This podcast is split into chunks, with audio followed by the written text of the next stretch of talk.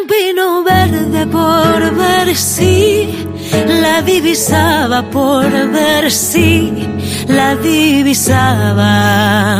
Y solo divisa el polvo del coche que la llevaba, del coche que la llevaba. Anda, jaleo, jaleo. Urbano Canal y Roberto Pablo. Oído Cocina. Cope. Estar informado. Aunque a veces hemos tratado de pasar por encima o incluso de olvidar que en España hubo épocas de verdadero hambre, donde había que ingeniárselas para llevar comida a la mesa familiar, la hubo. Y si lo miramos con el orgullo necesario, quizá de ahí salieron algunos platos emblemáticos, de pocos ingredientes, eso sí, y mucha imaginación. Bueno, solo hay que pensar eh, que las algarrobas, ababoles, collejas o bellotas forman hoy parte de la cocina moderna, aunque hace varias décadas nadie las quería. Porque aunque a nadie le guste recordar que una vez pasó hambre, en este país hubo una dura posguerra. De ella nos quedan detalles como reverenciar el pan en la mesa, dichos como antes reventar que sobre, o esa costumbre de regañar a los niños que no comen recordándoles que, que hubo otros tiempos en los que se pasaba hambre. Exacto. Hablamos con David Conde Caballero, que es doctor en antropología con premio extraordinario de doctorado, autor de la única tesis doctoral que ha abordado el hambre de posguerra en España desde una perspectiva culturalista. Hola, bienvenido, David. ¿Qué tal, David? Muy buenos días, un placer. Y Lorenzo Mariano Juárez es doctor en antropología, en la actualidad es coordinador de relaciones con Iberoamérica de la Comisión Internacional de Antropología de la Alimentación y Nutrición, ICAF, y ha sido subdirector de la Oficina de Cooperación al Desarrollo y el Voluntariado de la Universidad de Extremadura durante dos años. Lorenzo Mariano Juárez, ¿qué tal? Muy buenas. Hola, muy buenas, encantado. Muy buenas. Bueno, los dos son autores de Las recetas del hambre, la comida en los años de posguerra. Bienvenidos a Oído Cocina.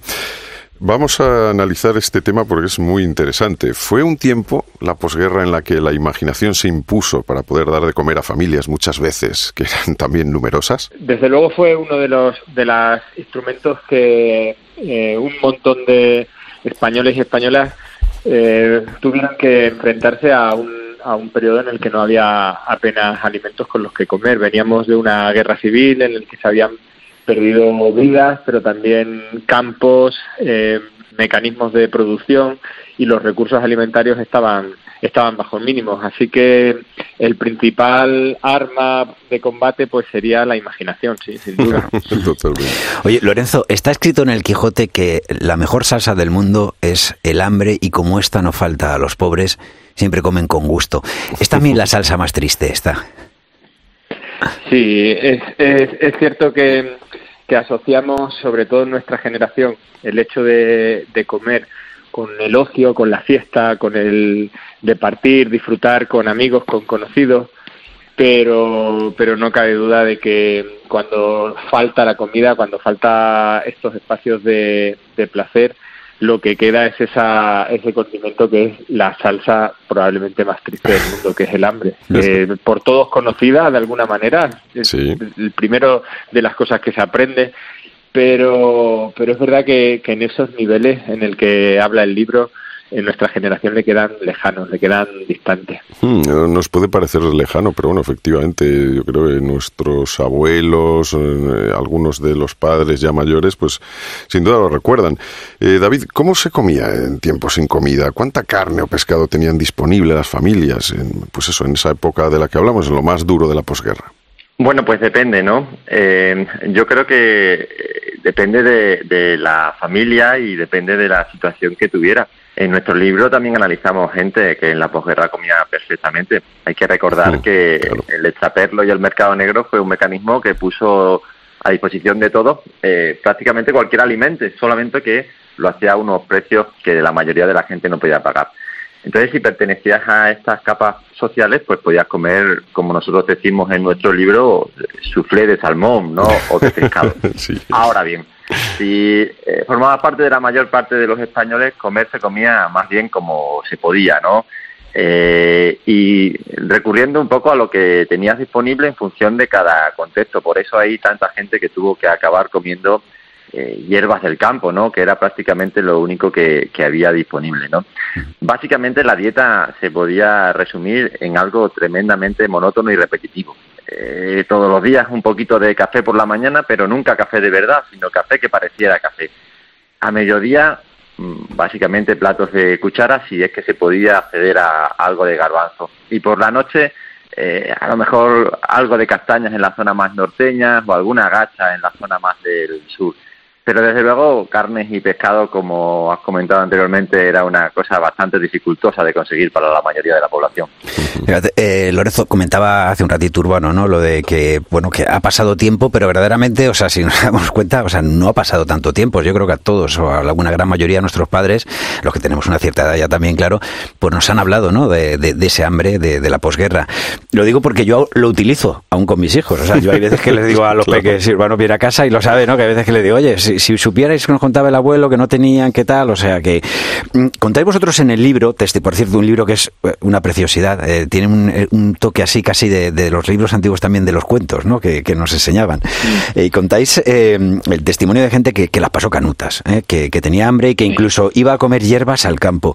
¿Qué os ha sorprendido en la labor de investigación? ¿Con qué, algo que no os esperarais, que, sabiendo que era una época muy, muy cruda, ¿no? Estaba intentando contar que una de las cosas que, más llama la atención son aquellos relatos que las personas recuerdan con mucho, con mucho dolor, con mucha, con mucho llanto, en el hecho de haber hecho algo que se suponía que, iba contra, contra la propia moral o la ética, como quitarle comida a, un hijo al que le han repartido comida en, en, una casa o en, el, en el colegio y quitárselo y sentirse luego durante décadas eh, fatal, sentirse mal por lo que había hecho que se suponía que era el no cumplir con, su papel. Esto es una de las cosas eh, llamativas que aparecen en la investigación, que aunque no era lo, normal, lo normal era al contrario, padres que se han quitado hmm. el alimento de su boca para dárselo a, sus hijos, sobre todo madres, también tenemos esos casos así llamativos, que son tan llamativos como lo de tener que comer cosas que, que no se consideran comida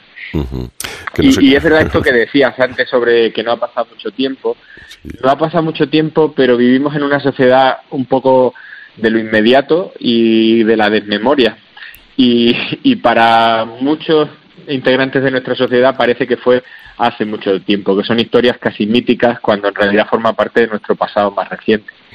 Totalmente, totalmente. Y de hecho, yo creo que, ahí, ahí están las películas para recordárnoslo, ¿no? Ahí, eh, cuando uno ve las bicicletas son para el verano, por ejemplo, que hay esa mesa donde de repente falta comida dice, y, están en la mesa y dicen, bueno, es que no, hay comida para todos ya. dice, claro, dos cucharadas que se ha comido este, dos que se ha comido el otro, dos que se ha comido... Ahí ya, ya no lo hemos comido por adelantado, ¿no?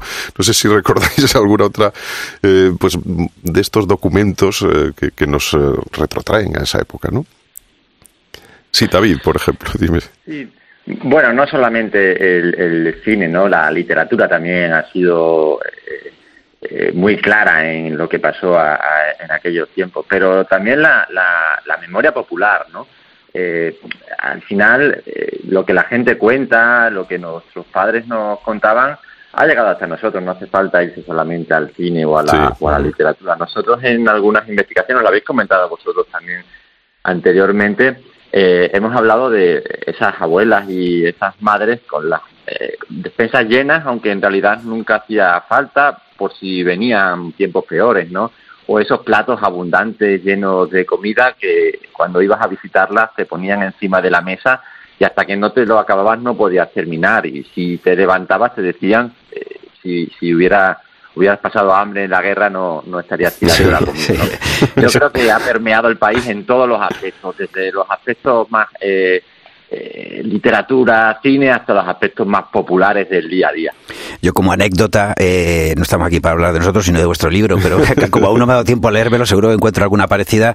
Mi madre se llama Quiteria, es de un pueblo muy pequeño de Soria, se llama Lumías, y nos eh, cuenta muchas veces como su abuelo, su, su padre, mejor dicho, mi abuelo al que yo no conocí, pues cuando venía del, ganado, en las alforjas del burro, pues se había dejado él sin comer pues un trozo de pan, una nuez o algo, porque sabía que que ella y sus hermanos lo primero que hacían era ir a, rebuscar y, para ellos era como, ¿sabes? pensaban al principio, mira, el abuelo que se ha dejado, el abuelo lo dejaba, su padre lo dejaba, en verdad, para que, para que ellos tuvieran algo que comer. Y cuando hablamos de las navidades algunas veces, del que les traían los reyes, les traían eso, pues les traían a lo mejor un par de almendras o cosas así, o de, nueces sobre todo, ¿no? De, me, contaba, digo que, que claro, que, que, no ha pasado tanto tiempo y verdaderamente las historias me imagino que os ha sido dentro de lo que cabe eh, fácil de, encontrar porque aún hay mucha gente, ¿no? Que, tiene que recordar todo esto, ¿no? Que, ha ocurrido, eh, que ha ocurrido. Eh, Miguel Delibes nos descubre muchos de esos recuerdos que, hemos olvidado, como los personajes de las ratas, ¿verdad? Sí, correcto. A esto me refería anteriormente, ¿no?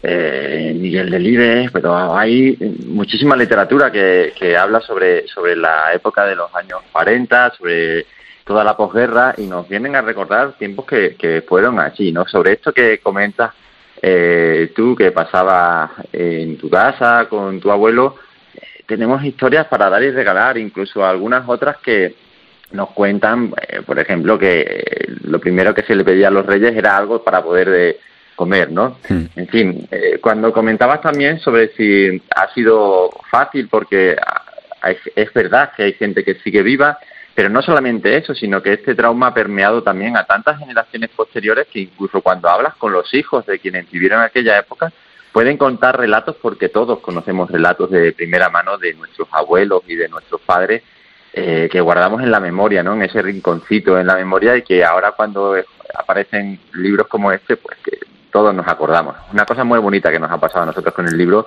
que es que enseguida empiezan a aparecer y todo el mundo tiene algo que contar respecto de aquella, aquella situación que se vivió.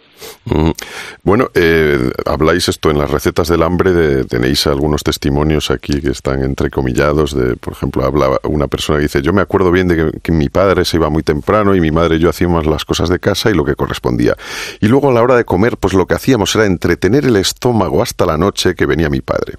Así que comíamos poco, algún gazpacho, alguna sopa, algún trozo de algo para matar las ganas. ¿no? Aquí tenéis un par de recetas de, de gazpacho, pero gazpacho que no es el gazpacho que nosotros conocemos hoy día. Por ejemplo, está el gazpacho extremeño andaluz, que bueno, pues se echaba lo que fuese, ¿no? Cebolla, si había, si había cebolla, pimientos, si había pimientos, tomates en el caso de haber, etcétera, y aceite si era posible, ¿no? Aquí viene, me hace mucha gracia estas recetas que tenéis aquí, que, que son de, de, forman parte de nuestro de nuestra cultura gastronómica, pero son muy de, aprovechar lo que había, ¿no? Eh, David, ¿cómo, ¿cómo habéis hecho esto para recopilar este tipo de, recetas? Pues mira, las recetas en realidad son eh, un vehículo para hablar sobre un tiempo y por eso están eh, premeditadamente eh, puestas algunas frases como la que indicas de aceite si había. El aceite en la posguerra era un artículo de un lujo extraordinario que casi solamente se podía conseguir en el en el mercado negro, ¿no? Estamos cerca de ello ahora, ¿no? También estamos... Sí, también. Bueno, no, no, llegamos a esos niveles, pero e, era un, era un artículo extraordinariamente caro eh, que se podía conseguir a unos precios muy superiores a los que había habido antes de la guerra. Pero estas recetas, por ejemplo, eh, que comentas de gazpachos, en realidad viene a condensar muy bien lo que es el libro. Lo que intentó hacer la gente o la estrategia que utilizó fue intentar mantener su estructura culinaria dentro de la normalidad en tiempos que en realidad no eran para nada normales. Entonces seguían o intentaban seguir a seguir haciendo, por ejemplo, gazpacho, que es lo que se había comido toda la vida, pero ahora bien, lo que pasa que es que faltaban ingredientes.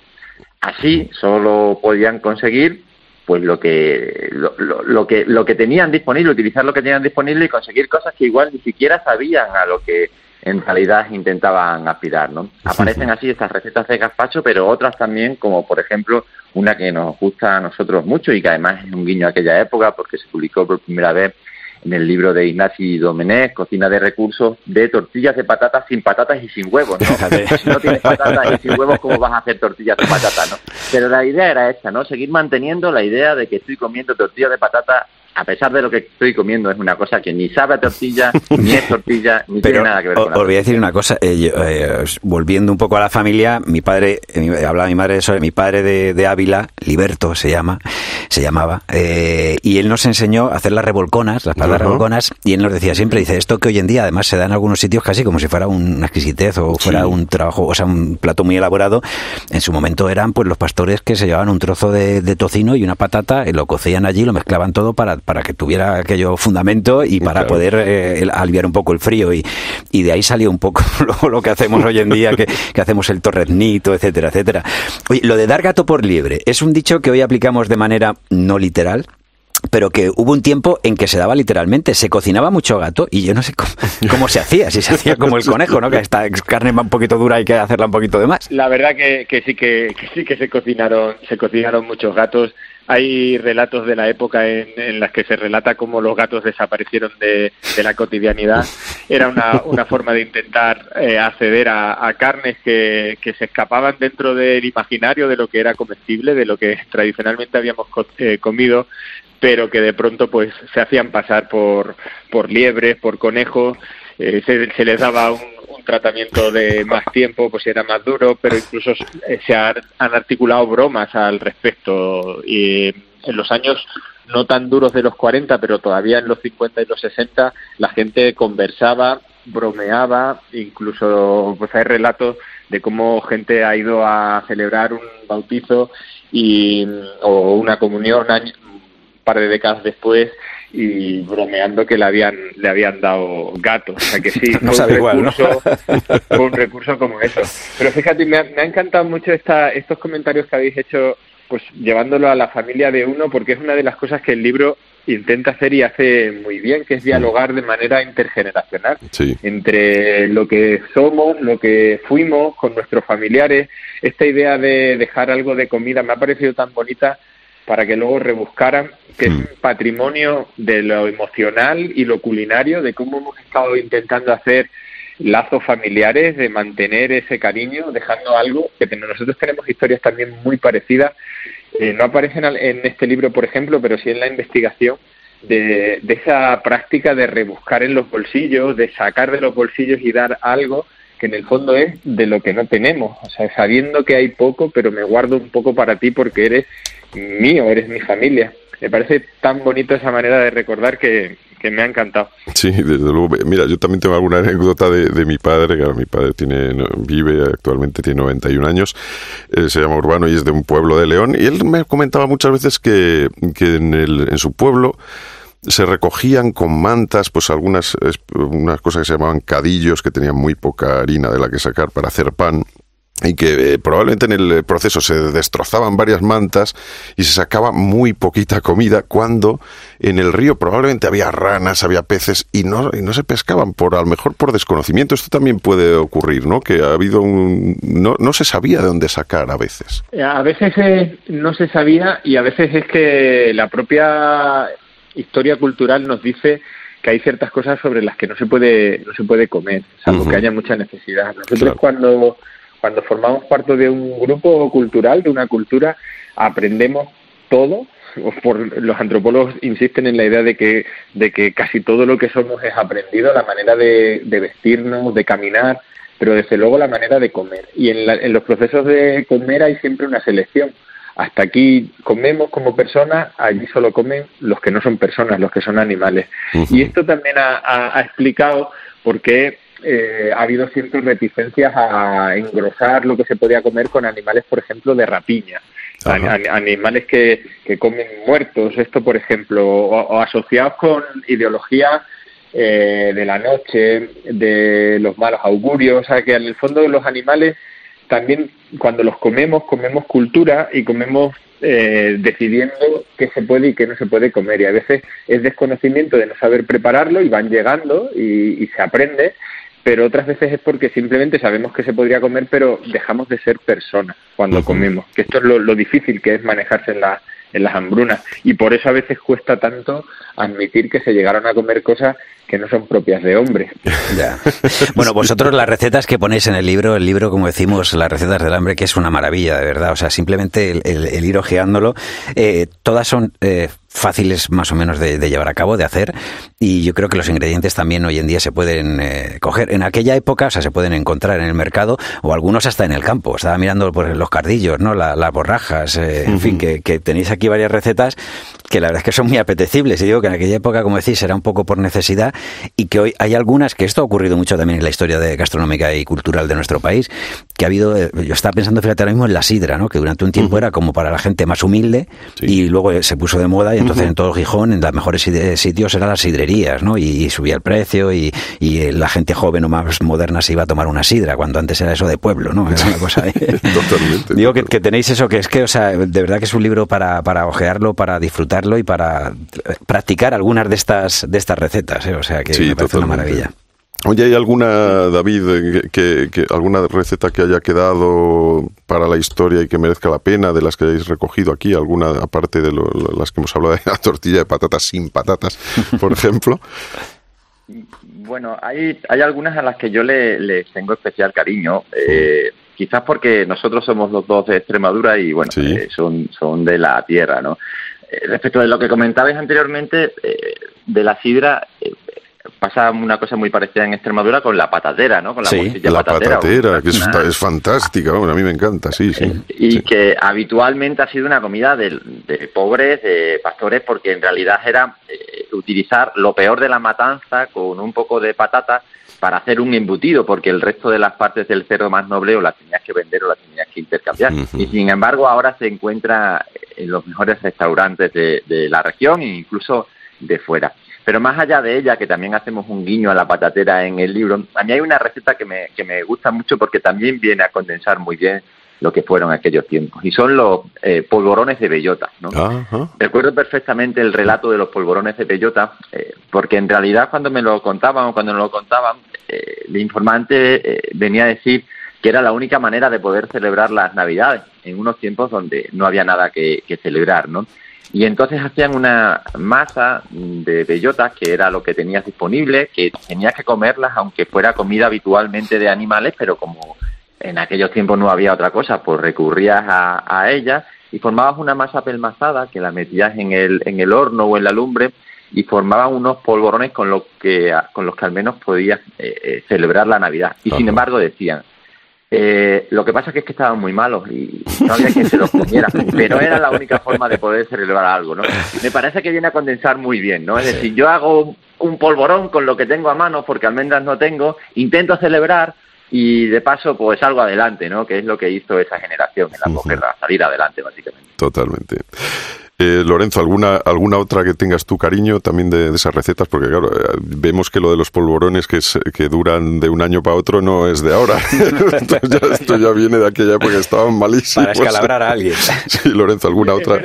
Eh, alguna vez que, que hemos estado haciendo trabajo con diferentes generaciones nos preguntan si, si podríamos intentar hacer alguna en el presente, cómo sería el gusto recibido eh, yo creo que es verdad lo que habéis comentado al inicio, que tenemos reelaboraciones en el presente de comidas que eran de pobres y que se están convirtiendo de alta cocina o, que aparecen en restaurantes de alta cocina.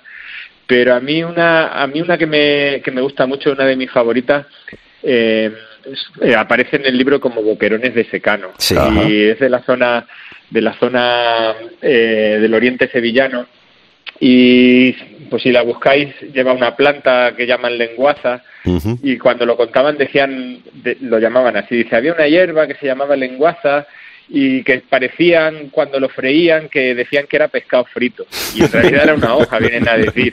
Pues si tenía sus pinchillos que había que quitarle los pinchillos las enharinaban con lo que lo que pudieran como si fuera pescado y lo freían y decían que eso eran boquerones de secano. Que me parece una manera ahí metonímica de jugar con la emotividad, es decir, no tengo pescado, no hay nada cercano a la carne, voy a transformar algo como una planta y le voy a dar un sentido con el nombre, intentando eh, producirla en la cocina como si fuera de verdad, que esta es una de mis favoritas. Pues eh, Las recetas del hambre es el libro David eh, Conde Caballero, doctor en antropología, en premio extraordinario de doctorado, autor de la única tesis doctoral que ha abordado el hambre de posguerra en España desde una perspectiva cultural, culturalista. Y Lorenzo Mariano Juárez, doctor en antropología, en la actualidad coordinador de relaciones eh, con Iberoamérica de la Comisión Internacional de Antropología de la Alimentación y Nutrición y también subdirector de la Oficina de Cooperación al Desarrollo y Voluntariado de la Universidad de Extremadura.